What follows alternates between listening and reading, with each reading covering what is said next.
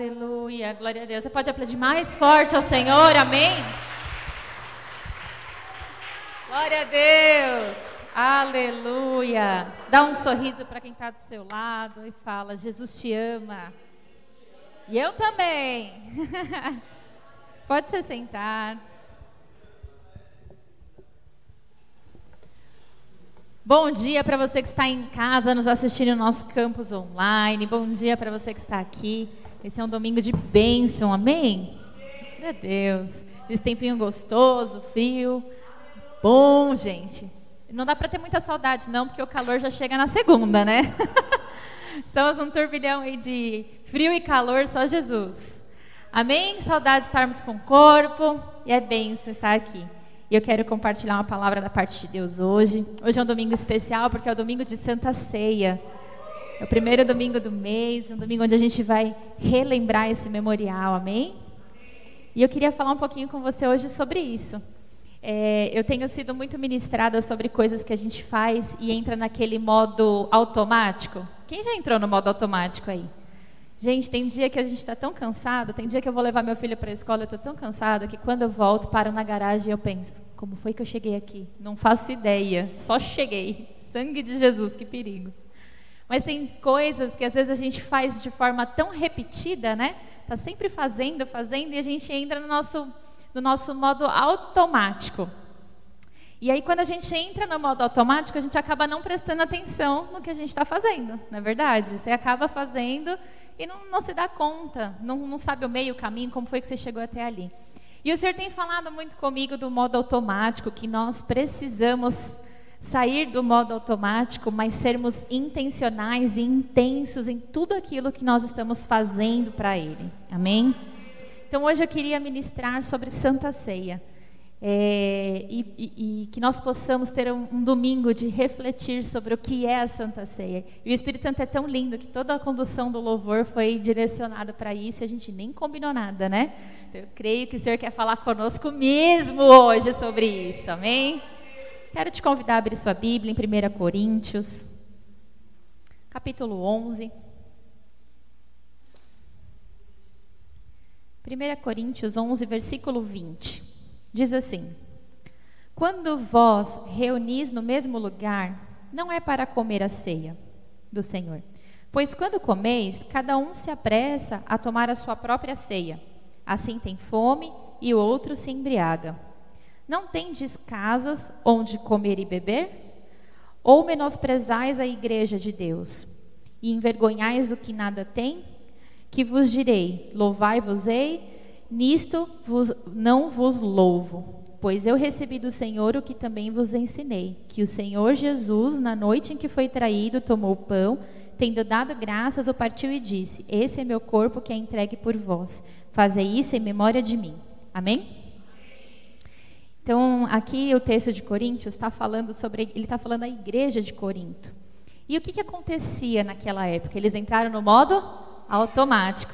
Aí ele está perguntando assim: vocês não têm que comer em casa, não? É dia de Santa Ceia, vocês chegam aqui, começam a comer de qualquer jeito apressadamente. Se um não está comendo, outro está enchendo a cara lá, se embebedando com vinho. E cadê o propósito de tudo isso? Né? E cadê, o que, que foi?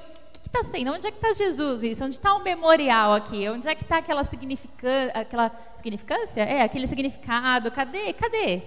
Tá tudo errado, vamos parar tudo, vocês não têm o que fazer isso, não. Será que vocês estão zombando da casa de Deus? É isso que ele está dizendo aqui. E às vezes a gente faz isso não porque a gente chega aqui morto de fome. Aliás, quem tomou café da manhã aí, gente?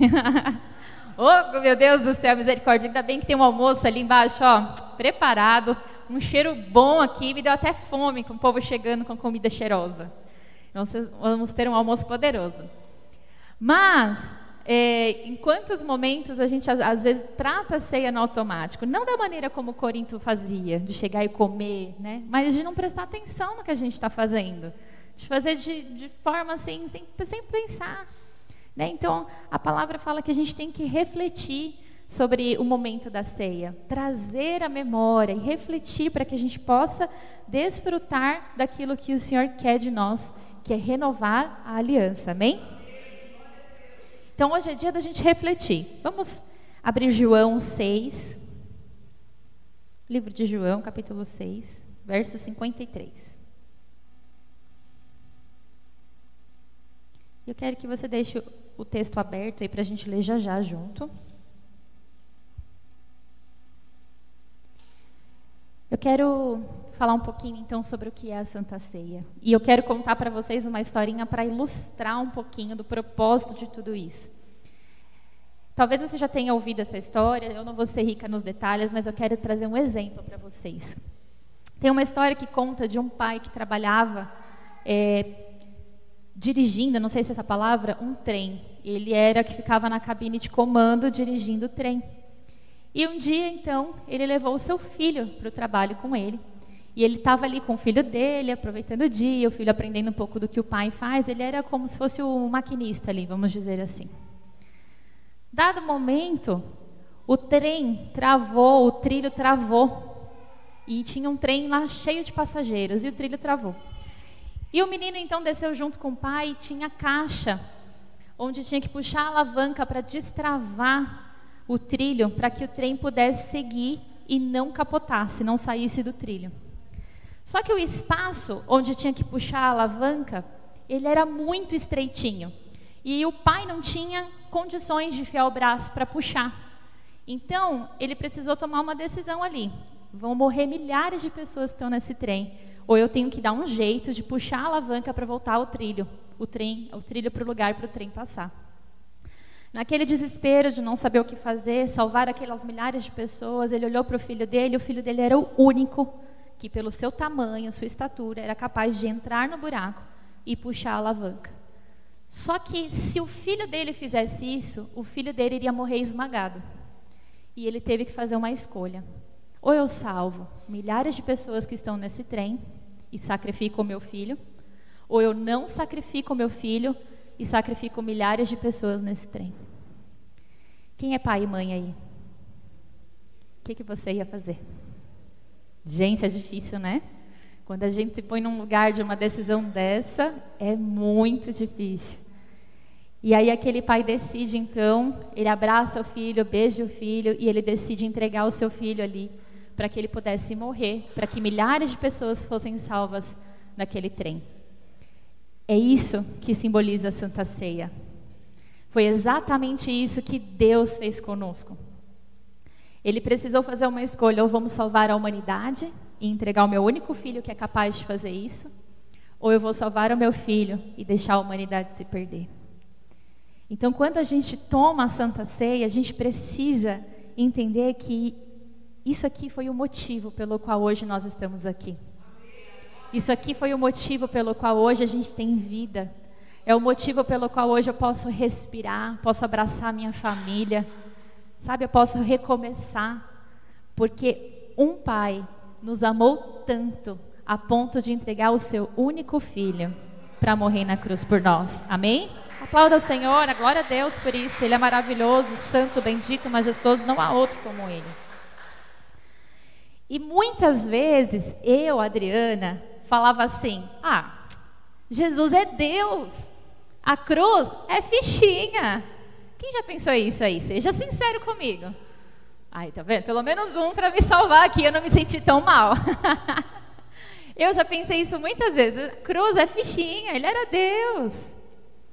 E eu, te, né, a gente nessa ministração nesse mês falando sobre o Espírito Santo, lá na sede a pastora Sara Shiva ministrou e foi muito lindo, mas de toda a ministração dela teve uma coisa que me marcou profundamente, que foi uma revelação que ela trouxe a respeito desse momento da cruz, e eu vou falar para você e te convidar, se você não ouviu essa palavra, entra lá no Igreja Metodista Renovada Sede, tem nos podcasts, tem no YouTube, ouça essa palavra que é transformadora. Vamos lá, o que, que ela falou e, e que me impactou? Que sim, para Jesus era fichinha, porque o Espírito Santo de Deus estava sobre ele. Então, fisicamente, ele não tinha medo de ir para a cruz, de ter a coroa de espinhos enfiada na cabeça, de sofrer a humilhação, de ter os pregos nas suas mãos. Mas na hora que ele ora e fala, Senhor, se possível for, passa de mim este cálice. Ela fala que num jantar existem muitos cálices. Ele pediu para passar dele apenas um, que era o cálice de receber o corte que era onde ele ia ser cortado da presença de Deus, onde ia ser cortado o relacionamento, a proximidade, o vínculo com Deus. Aquilo era o que doía para ele. Aquilo era o que ele queria passar o cálice. Aquilo ele não estava com vontade de sofrer, porque ele sabia o que aquilo causaria com ele. Então, para ele, era muito pior ser cortado o seu relacionamento com Deus do que ser furado e crucificado numa cruz. Ele não se importava com seu físico, mas ele se importava de não ter o relacionamento dele com Deus.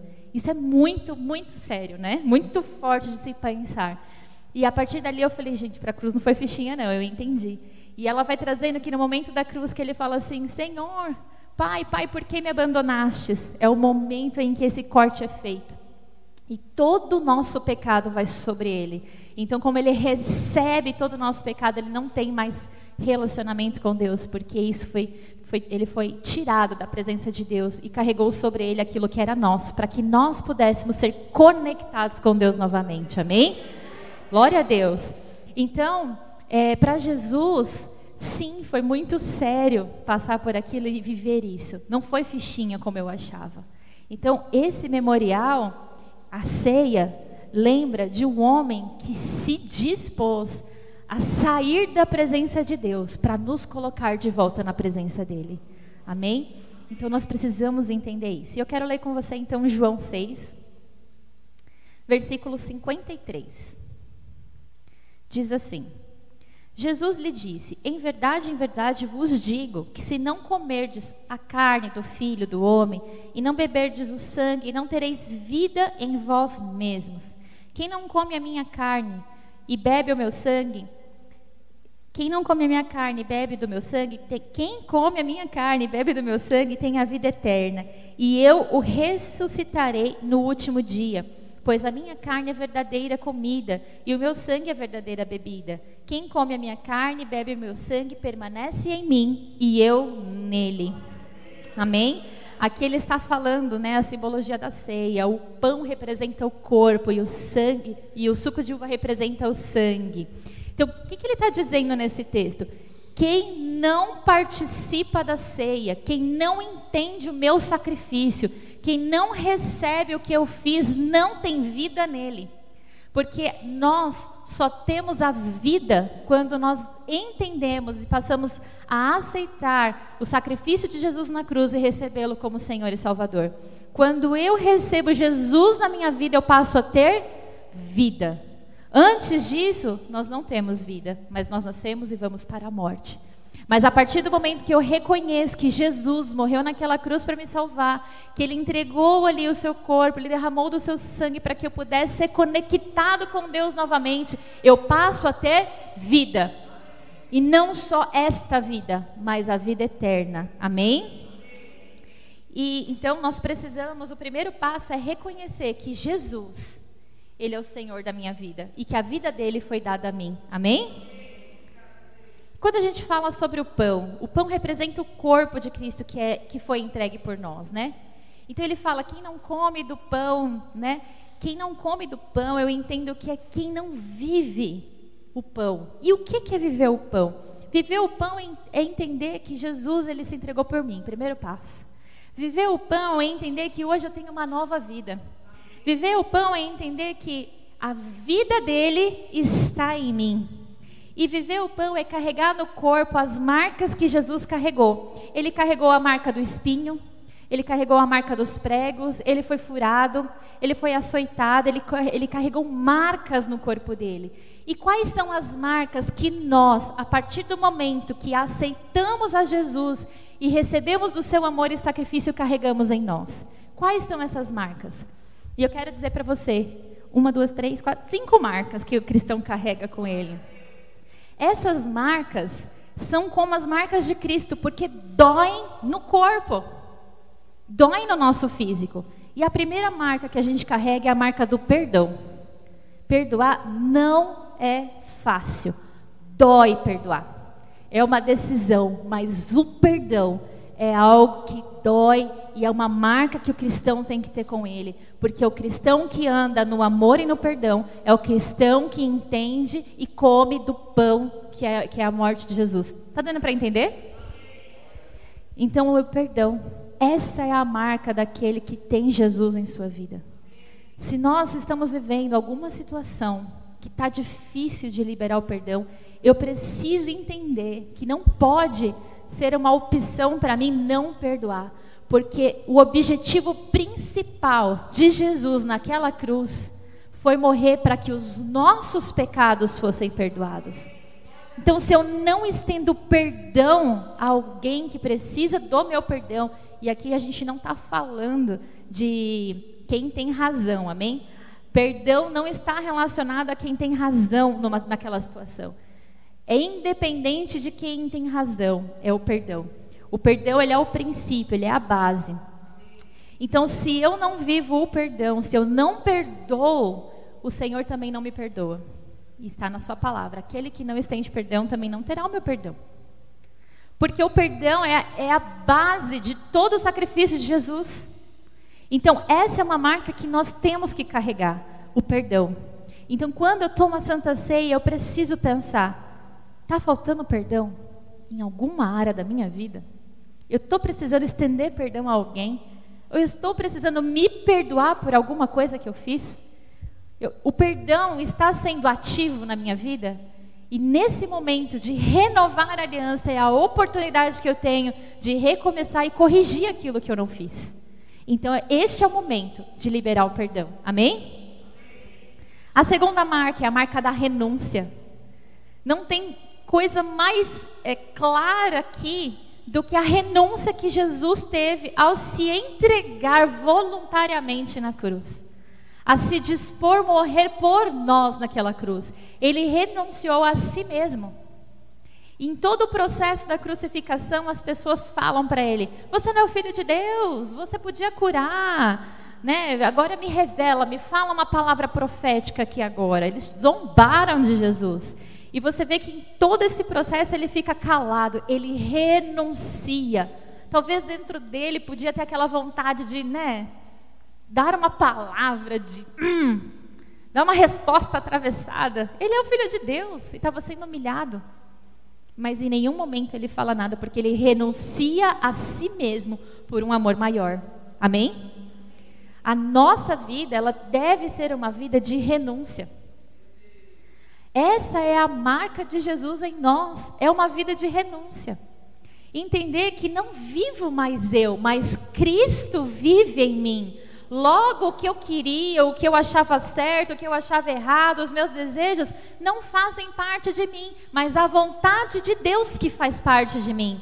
Logo, eu não decido por mim, mas eu pergunto a Ele o que deve ser feito, porque não vivo mais eu, mas Cristo vive em mim.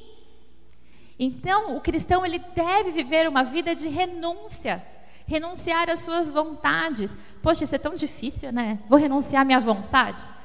Mas minha vou fazer que nem o Benjamin. Mas mãe, eu só queria. Mas eu só queria. Aí eu falo para ele, filho, você só queria, mas a mamãe falou não. Mas não importa se o seu motivo era bom, se, se era ingênuo, não importa. Se você não fizer aquilo que tem que ser feito, continua sendo desobediência, mesmo que tenha tido uma boa intenção. Então a nossa vida é uma vida de renúncia. E renunciar o quê? As minhas vontades para que as minhas vontades para que a vontade de Deus prevaleça sobre as minhas. Para que a vontade de Deus me dirija. Então, como é que eu faço isso na prática? Todos os dias eu acordar, coloque a sua vida no altar e fala: Senhor, o que o Senhor espera de mim hoje? O que devo fazer no meu trabalho? O que, que eu devo, como eu devo conduzir a, a minha célula, a minha família? Como eu devo conduzir o meu dia, a minha semana? O que o Senhor tem preparado para nós hoje? Isso é uma vida de renúncia. É uma vida de alguém que entende que ele morreu na cruz e hoje Ele é o nosso dono, o nosso Senhor, o nosso Salvador. E quando a gente anda em intimidade com o Espírito Santo, isso não é uma dificuldade. Porque à medida que eu caminho com o Espírito Santo, à medida que eu oro, à medida que eu me relaciono com Ele, as vontades dele se tornam as minhas. Eu tenho prazer em fazer aquilo que agrada a Deus. Eu tenho vontade de fazer aquilo que agrada a Deus. E eu já não tenho mais vontade de fazer as coisas do meu jeito. Porque o relacionamento, a proximidade com Jesus me torna tão íntimo dele que eu conheço o coração dele. E por conhecer o coração dele, eu me alegro. Amém? Então, no momento da ceia, nós precisamos pensar: eu tenho renunciado às minhas vontades para fazer aquilo que Deus me pediu para fazer? Eu tenho feito isso? Hoje é o momento da gente voltar ao início de tudo. Amém? A terceira marca do cristão que vive e come desse pão é a marca da dependência. Hoje o mundo está sofrendo de ansiedade, de depressão, de angústia. E quem já teve aí uma crise de pânico, ou já viveu uma depressão, ou já viveu uma crise de ansiedade, sabe a angústia que é. E nada mais é do que se angustiar por algo que a gente imagina que vai acontecer e nem aconteceu ainda. E as pessoas no mundo hoje vivem com uma sobrecarga enorme nas costas dela, porque tudo tem que depender. Eu preciso trabalhar, porque se eu não trabalhar eu não vou conseguir. Eu preciso fazer, porque se eu não fazer não vai dar certo. Eu quero chegar lá e, e é tudo eu, eu, eu, eu, eu, eu, eu, eu, eu. Nossa, deve ser muito difícil viver assim. Porque se a gente errar, desmorona tudo. É muita pressão, é muito peso. E a palavra fala que o fardo do Senhor é suave e leve, não é pesado. E é ruim e é desesperador para aqueles que não têm a Cristo, porque eles não têm em quem confiar, não têm esperança. E é por isso que nós temos em nós a marca da dependência, porque a dependência é saber que Deus cuida de nós e que eu vou fazer aquilo que Ele me, me direcionou e o resto Ele vai fazer. A gente não precisa se preocupar. E é a loucura para o mundo viver como a gente vive, porque às vezes você pode não ter um real na sua conta e você tem compromissos, às vezes você não pode ter dinheiro para botar gasolina, mas você vai orar e falar: Pai, hoje eu preciso do Senhor, e você vai ter paz e vai dormir tranquilo, e a provisão vai vir sobre a sua vida, porque é a vida de dependência, é a vida de milagre. Quem vive para a glória, vive de glória, amém? Não foi isso que a gente aprendeu aqui? E a provisão vem, o sonho realiza e as coisas acontecem de uma forma que a gente nem sabe explicar. E é por isso que a gente tem paz, a paz que excede todo entendimento humano, porque a presença do Espírito Santo em nós nos dá a tranquilidade de que Ele está cuidando de todas as coisas e que eu não preciso me preocupar, porque Ele cuida de nós. Amém? Essa é a marca do cristão. Então, no momento da ceia, eu preciso pensar: existe alguma área da minha vida que eu não estou entregando e dependendo do Senhor? Porque se tiver, hoje é o momento de você entregar, de nós entregarmos e dependermos e confiarmos que Deus cuida de nós. Amém? Quarta marca é a marca da obediência. Jesus foi obediente àquilo que Deus, o Pai, o dirigiu a fazer. Você vai se entregar naquela cruz.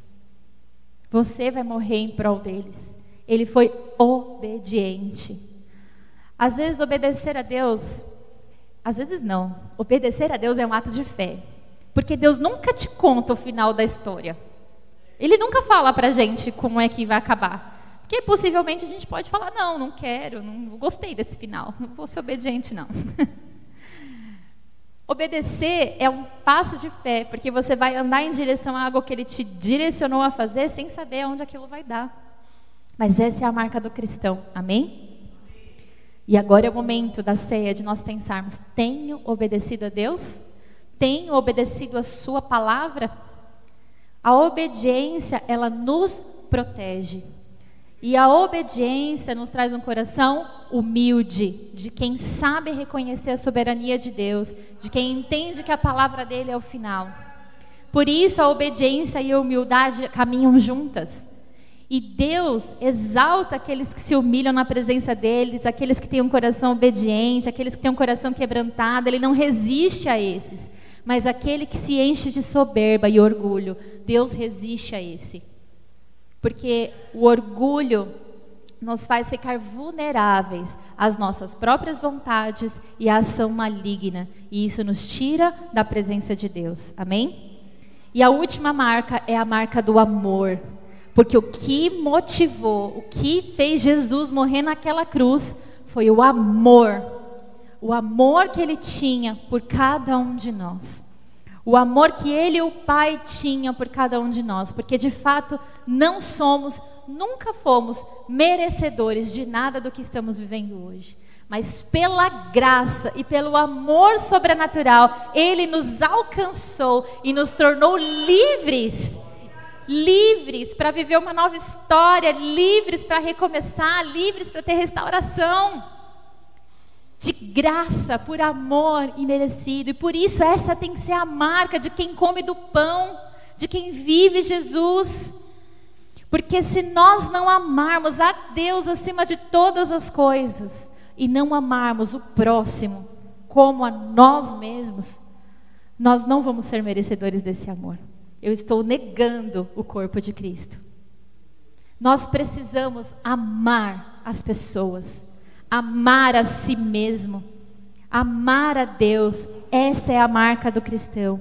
É aquela marca do voluntariado, de quem olha para o próximo, se compadece, se doa, a palavra fala em João: não existe maior amor do que esse, de alguém dar a própria vida em favor dos seus amigos. Amém? Essa tem que ser a nossa marca. Aleluia. Estamos acabando, gente. Então, vamos lá, vamos lá. Glória a Deus. Essas são as marcas do, de um cristão. E essas marcas doem. Porque não é fácil. Mas é preciso comer do pão. Porque quem não come do pão não tem parte com Cristo. Ele diz: quem não comer de mim não tem vida nele. Se nós não estamos praticando as marcas, a vida de Deus não está em nós. Estamos nos enganando, achando que estamos vivendo o Evangelho, que é a morte de Jesus ali, quando não estamos. Então, as marcas de Cristo precisam ser, precisam estar evidentes em nós. E é tão lindo que eu sei que quando Jesus voltar, nós vamos poder ver as marcas no corpo dele, para testificar de tudo aquilo que nós vivemos. Amém? Uma vez eu fiz uma. Depois você faz isso em casa. Pega uma um tinta guache, passa na sua mão, pinta a sua mão todinha. Aí você abre a sua mão e encosta ela no papel, deixa a marca da mão. Você vai olhar que na sua mão tem um buraquinho no meio, que não pegou a tinta. Eu falo que é a marca de Cristo impressa em nós para provar do seu amor. Amém? O sangue, o vinho, o que, que o vinho representa? O vinho é o sangue de Cristo derramado naquela cruz. Você sabia que o seu sangue, o nosso sangue, a, o principal objetivo dele é nos proteger? Fiquei impressionada, não sabia disso, gente. Fui estudar e falei: Uau, o sangue serve para nos proteger. Ele, a principal responsabilidade do sangue é proteger e nutrir o ser humano. O sangue de Jesus, ele vem exatamente para fazer a mesma coisa sobre a nossa vida. Nos proteger e nos nutrir, nos livrar. Amém? Então o sangue, ele representa a nossa liberdade. Ele foi o preço para que pudéssemos ser livres. Ele foi o preço, o preço para que pudéssemos ter vida. O sangue de Jesus precisava cair sobre a terra onde tinha sido é, derramado sangue de inocente, onde foi consagrado ali. Quando Caim mata Abel, o sangue é derramado ali de um homicídio. E ali a boca da terra se abre e o diabo tem legalidade. Nós estamos então em morte, em condição de morte. Precisava então que um sangue de um homem inocente fosse derramado para que nós pudéssemos ser livres desse, dessa condenação de morte, nós pudéssemos ser libertos da nossa prisão. E Jesus vem para derramar o seu sangue, um sangue puro e inocente, para nos livrar das garras da morte e nos trazer a vida. Então, quando você para para olhar para a sua vida antes de Jesus, como é que ela era? E hoje? Como é que você está hoje? Está vivendo restauração? Está vivendo um tempo de alegria? Está vivendo fartura? Está vivendo um tempo abundante na sua vida? Graças à cruz, ao sangue derramado que nos tornou livres. Amém? Nos tornou, esse foi o preço, ele nos trouxe liberdade. Nós fomos comprados por esse sangue, amém? E ele é muito poderoso. Vamos ler então Lucas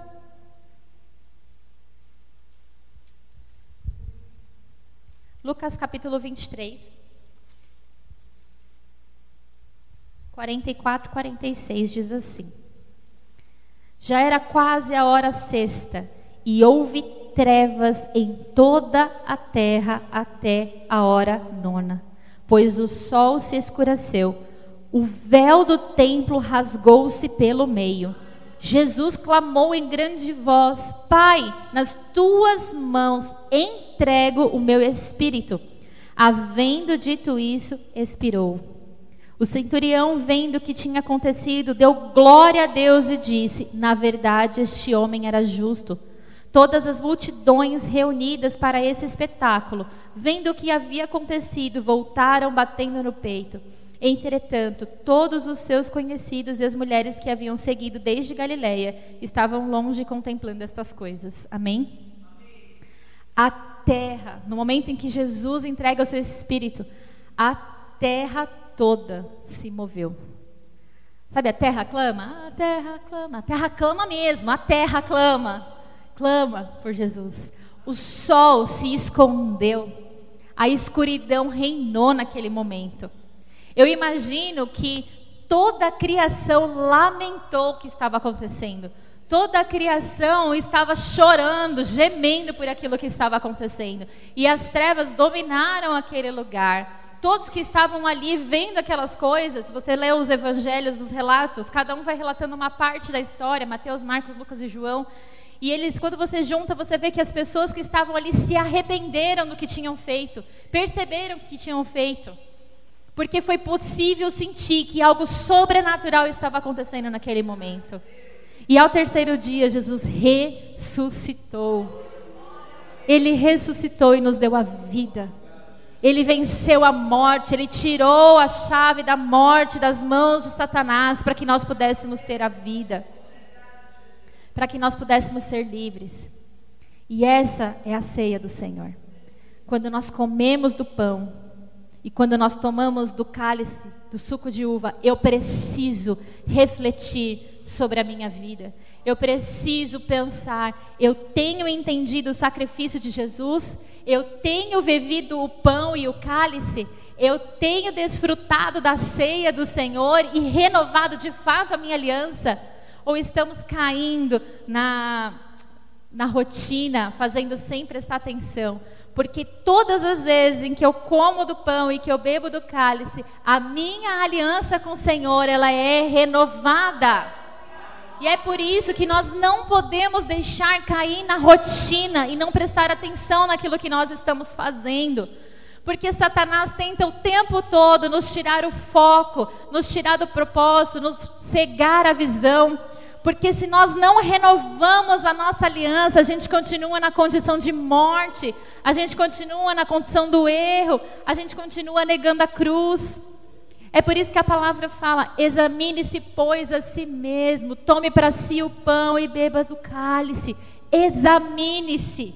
Faça com que este momento, de fato, seja a renovação da sua aliança com Deus o que nós temos feito com o corpo de Cristo entregue por nós.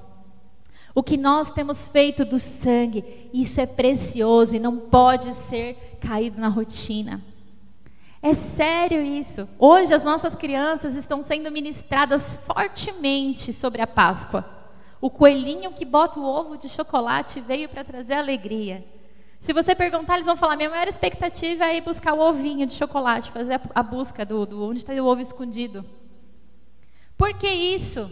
Porque a Páscoa simboliza a libertação do povo, simboliza que Jesus veio, morreu e ressuscitou e que nós temos vida. Mas essa aliança não deve ser renovada. Então o inimigo trabalha para que a gente desvie o nosso foco, para que a gente viva naquela condição Imagine-se que todas as vezes em que eu faço isso, eu tenho a oportunidade de recomeçar, de renovar minha aliança com o Senhor. E quantas as, quais meses a gente fez isso de verdade?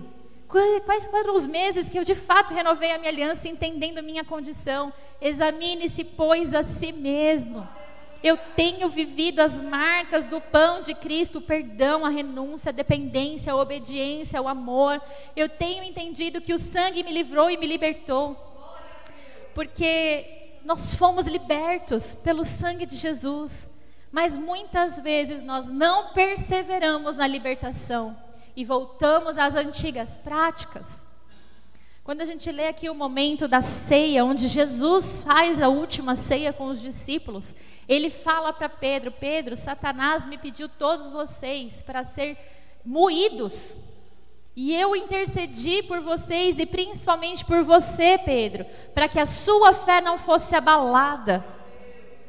E Pedro, cheio de si, fala: Imagina, eu vou estar do seu lado até o fim. E Jesus fala para ele: Antes do galo cantar, você vai me negar três vezes. E Pedro nega Cristo três vezes. É assim que está Satanás ao nosso redor, nos pegando e nos levando até Cristo e falando: Eu quero eles para acabar, para metralhar, para destruir. E o Espírito Santo intercede por nós com gemidos inexprimíveis diante de Deus. Jesus é o nosso advogado fiel diante do Pai. E é por isso que nós temos a oportunidade de recomeçarmos todos os dias, mas principalmente renovarmos a nossa aliança com o Senhor hoje. Amém?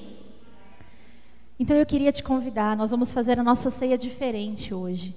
Nós vamos fazer a ceia agora, ao final dessa palavra. Eu quero te convidar a ficar de pé.